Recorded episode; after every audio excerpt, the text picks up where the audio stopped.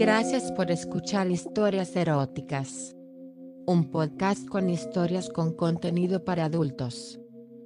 Las historias las conseguimos en internet y solo las leemos. Recuerda suscribirte para que te enteres cada vez que subamos una nueva historia. Estamos en anchor.fm, Apple Podcast, Spotify y otras plataformas de podcast. Ya estamos en Instagram como eróticas-historias y en facebook.com slash historias eróticas, también en YouTube como historias eróticas.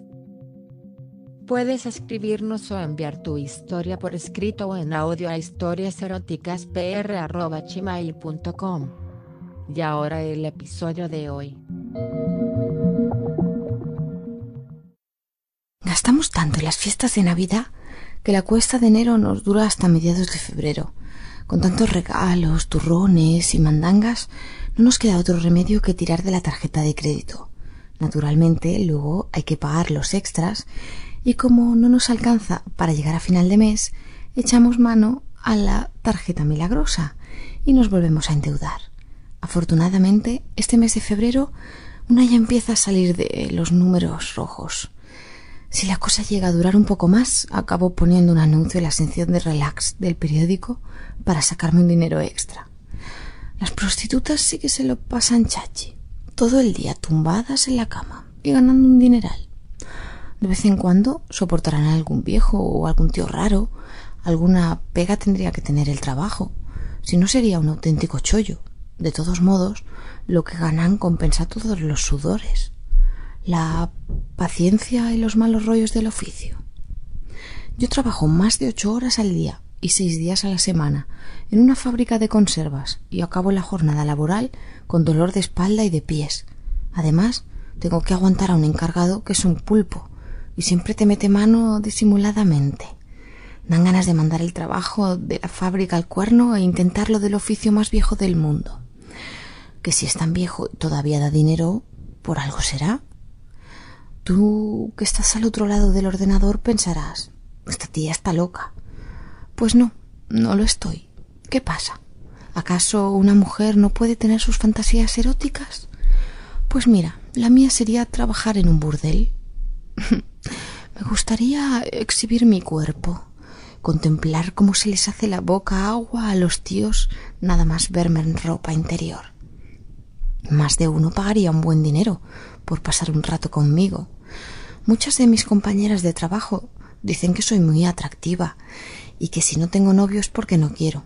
Hay incluso una que no me quita la vista de encima cuando me cambio de ropa en los vestuarios de la empresa o me enjabono en las duchas. No sé si me tiene envidia o se pone cachonda viéndome. Para mí que es bollera. Como te iba diciendo, tengo las piernas largas y esbeltas, un poco de barriguita, pero poquita, y unos pechos medianos, no muy grandes, pero tampoco pequeños, del tamaño justo para poder jugar con ellos. En ocasiones, cuando me doy cuenta de que estoy sola en las duchas, me los enjabono bien y me los acaricio hasta que los pezones se ponen duros. Me gusta jugar con mis tetas mareármelas, sobármelas, hasta que cogen un poco de color. Incluso me doy pequeños pellizcos cuando estoy un poco salida. Por ese motivo tengo más un moretón en los pechos. Algunas de mis compañeras de trabajo creen que es por culpa de algún muchacho al que le gusta morderlos. Yo les digo que la culpa la tiene mi gato, que juego con él desnuda en la cama y que siempre acaba arañándomelo. la verdad es que soy yo que no para de tocárselos. Me chifla jugar con ese par de jugosos melones y con mi conejo. Lo tengo peludito y negro. Muchas de las chicas se ríen de mí porque en lugar de enjabonarme con gel de baño lo hago con una pastilla de jabón. Me preguntan si lo hago para ahorrar dinero. Yo paso de ellas. Les contesto. Son tontas porque no saben lo que puede divertirse una con una pastilla húmeda, gastada y rebaladiza. Qué gustirrinín me da cuando me la paseo por todo el cuerpo, cuando froto con ella mis tetas o me la introduzco en la raja como si fuera un consolador. Uf, cómo me pongo cuando sujeto mi clítoris con los dedos y lo froto con la puntita de la pastilla hasta que se pone colorado. Alcanzo un orgasmo tras otro y no paro de gemir. Ay, gemir, así, ya sé. Claro, intento ser discreta y me masturbo cuando no hay nadie en los vestuarios. Me gustaría que me escucharan jadear. Yo intento contenerme, pero no puedo. Un día de estos me van a pillar. bueno, mejor que me pillen. Así, a ver si me echan de una fábrica de una vez, que ya tengo ganas de trabajar de otra cosa. Si me coge el director, me da una patada en el culo. Pues Ah, que no se haga daño en el pie, porque yo tengo un buen culo. Macizo y duro y redondo. Seguro que se pondría cachondo. Se le pondría bien tiesa al golpearme las nalgas con el zapato. A todos los compañeros de la fábrica les excita mi culo. Y es que eh, el mío causa admiración. Por su forma y su tamaño no tiene nada que envidiar al de una mulata más de uno de los que están limpiando sardinas a mi lado me pagaría unos cuantos billetes por colocar su pescadilla en la hendidura de mi trasero y perforar el agujero estrecho y redondo que hay en medio. Mm, no sé qué manía le ha entrado a los hombres con la sodomía. Claro, con tanta periguarra de esas no me extraña. Ahora lo que mola es el sexo anal y todos lo hacen lo que sea con tal de meterla por detrás como la mayoría de mujeres les horroriza, se niegan en redondo, pues que los maridos pasen por el tubo.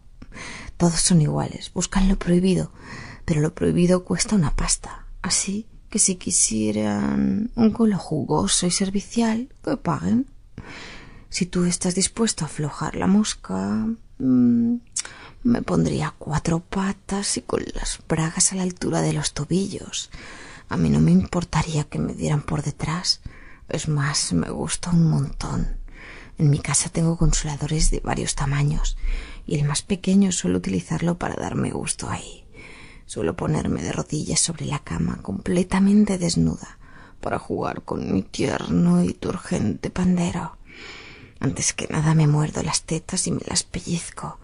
Luego me acaricio el chichi durante un buen rato hasta que me pongo tan húmeda que mojo hasta las sábanas.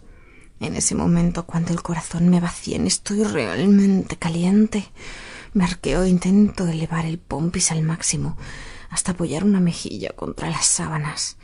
Una vez que el trasero apunta al techo, coloco el vibrador en el centro de la diana y empujo con fuerza y decisión hasta introducírmelo por completo. Mm, cuando ya he entrado lo pongo en marcha y me revuelco por la cama con el aparato dentro de mí. Ah, sé que el juguetito es un poco arriesgado y que un día se puede quedar ahí y que me tendré problemas para extraerlo. Pero de todos modos el riesgo vale la pena. Me lo paso tan bien. Ah, prefiero introducirme yo misma cualquier objeto por la retaguardia que esperar que un tío me torpedee donde más duele. Si encima lo quiere gratis, me niego en redondo. La mayoría de los hombres son unos impacientes y follan con prisas, como si tuvieran una pila en un testículo y temieran que se les acabara la energía. No tienen ni aguante ni paciencia, con lo guay que es que vayan poco a poco para poder disfrutar de esa manguera roscada que se va abriendo paso como un buque rompehielos. Ah, puede parecer un suplicio, pero aseguro que si es lo que te cuela así a lo burro, sabes que el esfínter es un anillo carnoso y muy tozudo y muy poco amigo de las visitas. Para convencerle de que te deje pasar hay que ser muy educado y cortés. Hay que ir enterrándola milímetro a milímetro para darle tiempo a dilatarse. Que no, que a los tíos les pone el hacer sufrir Ah, te voy a partir el culo, dicen ellos, así. Al meterla por el sitio más estrecho, les da una sensación de que la tienen más gorda. Se creen más machos y les da más gusto. Pues si quieren darse el capricho, que lo paguen. Yo no, No creo que aguante mucho más en esta fábrica. Así que ir ahorrando. Que un día de estos me anuncio en el periódico, en la sección de relax, y con el nombre de la reina del anal. Naturalmente.